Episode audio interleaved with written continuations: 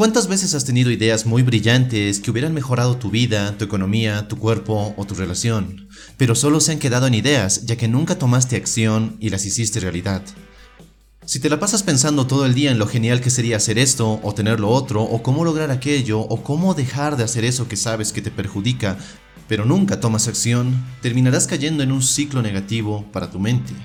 De cierta forma le estás dando de mascar chicle a tu cerebro, algo que no lo alimenta, que simplemente lo entretiene. Pero el verdadero peligro de pensar en exceso y no tomar acción es que eso te conduce a la ansiedad, te conduce a la indecisión, a la parálisis y a la insatisfacción. Sabes lo que tienes que hacer, pero hay algo que te detiene y te pones a analizar más las cosas, a mirar todas las posibilidades, todas las razones por las que podrías fallar, te pones a pensar en todos los escenarios hipotéticos que pueden ocurrir. Y si te quedas a esperar que todos los semáforos se pongan en verde para salir, nunca saldrás. Pensar las cosas antes de tomar acción, mirar las posibles situaciones que puedan ocurrir, está bien, pero al final debes tomar acción. Ese es el mayor secreto para lograr tus metas. Así que es hora de pensar menos y actuar más, porque la realidad es que la inacción te aleja de vivir la vida que quieres y deseas. Entonces, veamos tres formas en las que puedes dejar de pensar demasiado las cosas y comenzar a actuar. Número 1. Suelta tus tendencias perfeccionistas. Pensar demasiado las cosas y el perfeccionismo van de la mano. Y esto no es todo. Los perfeccionistas tienden a caer en la trampa de pensar demasiado las cosas al punto de que no hacen nada. Concluyen de que si no sale perfecto, es mejor no hacerlo. Pero la realidad es que ser un perfeccionista no se trata de querer que las cosas sean perfectas, más bien se trata de pensar que las cosas deben ser perfectas. ¿Ves la diferencia? Como muchos, soy un perfeccionista en rehabilitación. Para mí aceptar la idea de que un trabajo debe ser suficientemente bueno era difícil de concebir. Aún hoy me cuesta dejar de todo las tendencias perfeccionistas. Y no quiero que me malinterpretes. Siempre he sido partidario del trabajo duro, de hacer las cosas lo mejor que puedas, de dar tu mejor esfuerzo. Pero cuando rayas en el perfeccionismo, empiezas a perderte obsesionándote con una expectativa que es irreal. Cuando aceptas esta realidad, la vida se hace más simple. Y en lugar de concentrarme en cómo deberían ser las cosas y encontrar lo perfecto, he aprendido a aceptar y a disfrutar del proceso, de disfrutar del progreso y del crecimiento. Al final, todo edificio, por más alto que sea, empezó desde el suelo. Si puedes aprender esto, no solo te conviertes en alguien más productivo, sino también en alguien más feliz.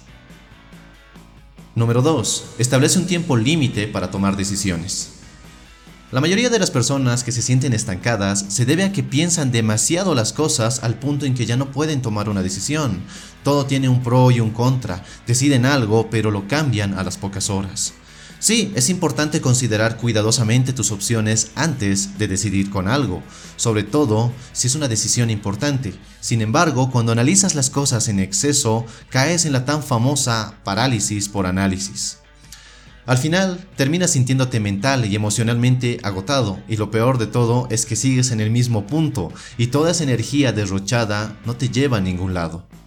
En su libro Piense y hágase rico, Napoleón Hill cataloga la indecisión como la principal causa de fracaso, muy por encima de las otras. Y puede que te suene algo loco, pero cualquier decisión, por más equivocada que esté, es mil veces mejor que ninguna decisión en absoluto.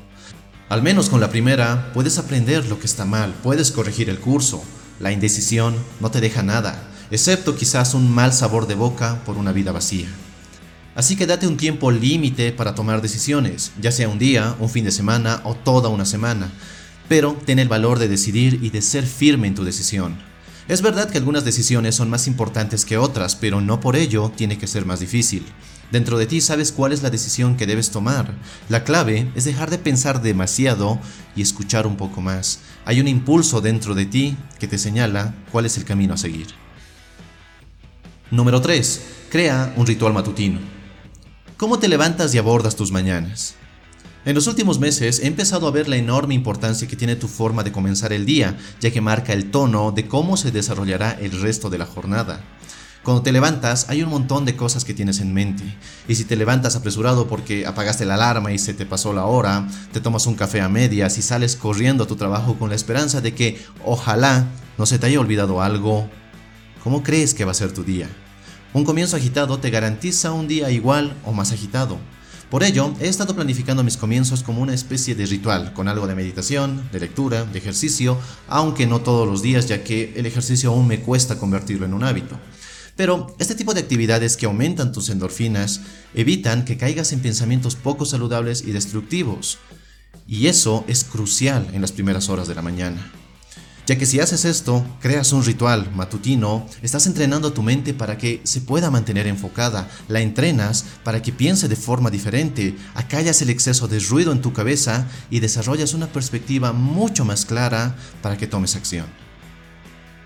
Muchos sobrevaloran las ideas.